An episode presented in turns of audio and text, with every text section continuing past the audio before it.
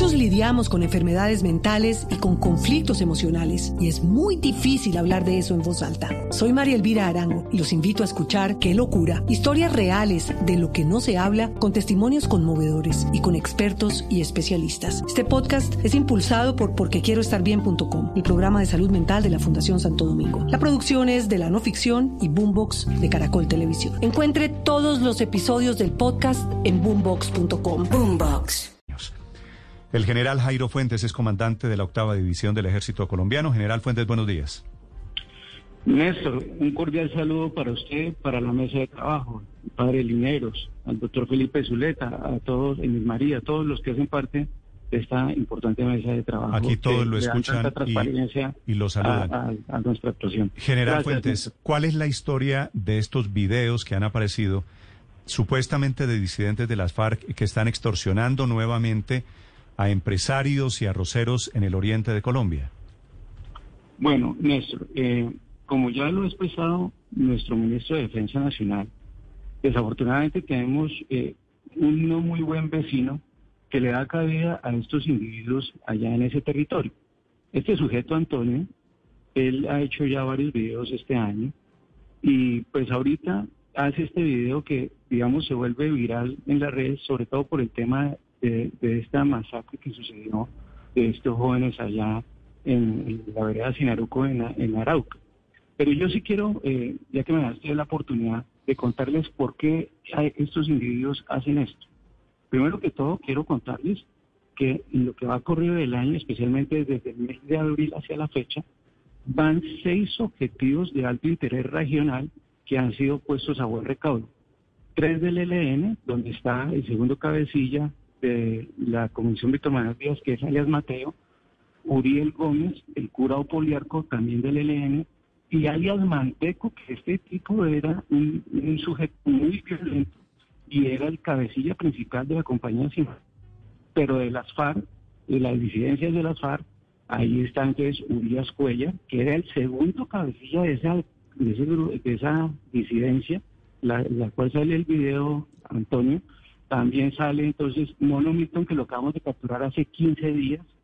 Este era el que llamaba a, los ganaderos, a los agricultores y los extorsionaba en tono fuerte. Este Mono Milton fue ya dejado con medida de aseguramiento en la cárcel de alta seguridad de Valledupar.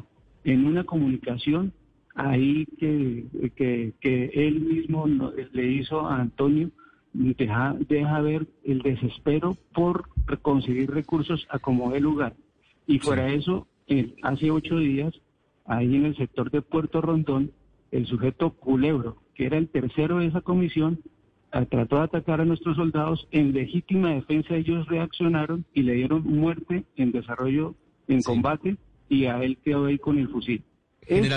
estos cabecillas se suman a ciento a 140 afectaciones que se le han hecho tanto a las disidencias de las FARC como al ELN. Desde luego que cuando sale un mensaje de estos, nuestra comunidad se, se, preocupa y se asusta.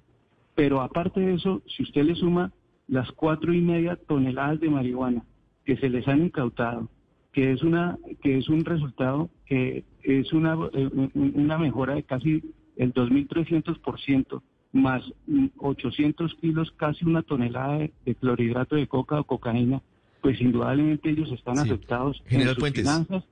Y la forma y la forma en como ellos tratan de cogerse y quejarse de lo que sea es llamando e intimidando. Sí, claro. Y pues eh, son importantes los resultados, pero el video francamente es pues eh, digamos al menos inquietante, porque recuerda a los colombianos lo que ocurría cuando las FARC estaban en armas, en los que sin ningún tipo de consideración y con total descaro grababan videos. En este caso vemos a, una cantidad de guerrilleros eh, armados, eh, camuflados, vestidos, sin ningún tipo de persecución del Estado. Sí hay motivos de preocupación, digamos, de alguna manera aquí lo que estamos viendo es que amenazan directamente a una persona con nombre Sí, habla con Ricardo Espina, general. ¿No le parece que en medio de todo sí es un desafío eh, a, la gente, a, los casanareños? Ricardo, le reitero con contundencia, tenemos claras evidencias de que ese video es hecho en Venezuela. Desde allá lo está editando este individuo. Todos los cabecillas que han cruzado se les ha aplicado el derecho internacional humanitario. Ustedes vieron, se dieron cuenta de nuestra extraordinaria operación del SECOES, donde muere en combate Culebrito, cabecilla del ELN. Este individuo, tengo contundente información de inteligencia que ese video es hecho allá en Venezuela. Ese video no es hecho ni en el departamento del Casanare ni en el departamento de Arauca, porque individuo que cruce la línea la inteligencia que es extraordinaria, la misma de la operación Jaque, lo va a ubicar y le va a aplicar el derecho internacional humanitario con por medio de las operaciones militares. ¿Y la columna y, toda su columna opera desde Venezuela? ¿Me permite terminar? ¿Me permite terminar aquí? Lo, lo importante aquí y, y el mensaje para las comunidades es que crean en las instituciones. Mire lo que dice el individuo. Él cita a las personas para que vayan a Saravena, para que después los crucen allá a Venezuela y allá secuestrarlos hasta que paguen. Pues la gente no puede ir a acudir a hacer allá, ellos no tienen que ir allá absolutamente a nada. Ellos mandan las cartas, pero aquí, con el trabajo de encabeza de nuestra Fiscalía General de la Nación, de los grupos Gaula, tanto de policía y ejército, es que se tienen que hacer las denuncias para nosotros poder seguir haciendo estas operaciones que han sido muy exitosas. Si él, si esta columna tan visible ahora opera desde Venezuela, ¿cómo hace para delinquir en Colombia? Porque eso es muy sencillo. Ellos se valen de gente de civil, como el caso de Culebro, que va en un vehículo con, eh, con otros tres armados de civil, pero con armas. Entonces, en, en, en, eso aquí lo que hemos hecho nosotros es un control territorial de requisas permanentes. Yo vuelvo y le reitero, 374 afectaciones entre los estos grupos armados organizados más la delincuencia común eso es un, resultado contundente que ha traído la reducción en solo extorsión del 17% y en la región. Entonces, lo importante aquí es el llamado a las comunidades de que si bien esto puede generar pánico, claro, y por las redes eso se extiende, pues ellos tienen que confiar en sus en su fuerza pública, en el soldado de tierra, aire y río, en la policía de la patria, eh, eso sí, este, este mensaje es para el sí, general, pero... Eh, permítame, eh, termino mi idea. Eh, muchas gracias. Eh, y este mensaje es para el padre Alberto Dineros, que es una persona tan cercana. El soldado y el policía de la patria, como dice Miguel Navarro, solamente tiene una vida para ofrendar al país. Y por eso tenemos que rodearlos, para que su trabajo siga siendo exitoso. General, cuando usted dice que estos videos fueron grabados en Venezuela, ¿qué quiere decir con esto? ¿Que es falso que exista extorsión en Colombia o que están extorsionando desde Venezuela y a la gente le toca pagar de todas maneras, a los colombianos les toca pagar?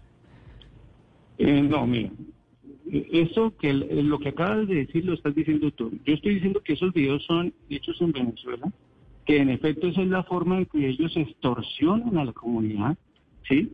Pero que la invitación es que la gente no haga esos pagos, no acudan, porque es que ellos los citan a que vayan allá a la frontera y ellos, una frontera porosa que es fácil de cruzar, pues ellos los pasan y los pueden dejar allá para seguirles exigiendo el pago o, tenerlos allá. Entonces la, la población no puede, que, no puede caer en esa trampa.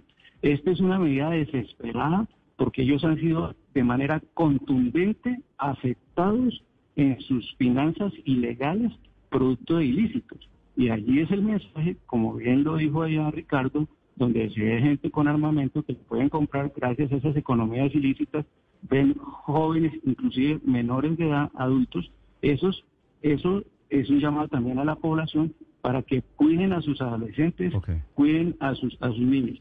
Mire usted que el señor presidente de la República, nuestro comandante en jefe, hace dos días, junto con el fiscal general de la Nación, presentó un resultado contundente, como fue las dos capturas de los responsables intelectuales de esa masacre de hace 15 días allá en la vereda Sinaruco. Y asimismo, nosotros mantenemos la presión y el que cruce la raya, la inteligencia lo ubica, inmediatamente hacemos la operación militar con todo el poder de la institucionalidad en cabeza en un esfuerzo de acción unificada en cabeza de los mandatarios locales. El general eh, Jairo Fuentes es comandante de la octava división del ejército colombiano que opera al oriente del país. Gracias, general, por la explicación. Con mucho gusto, Néstor. Un cordial saludo para la mesa.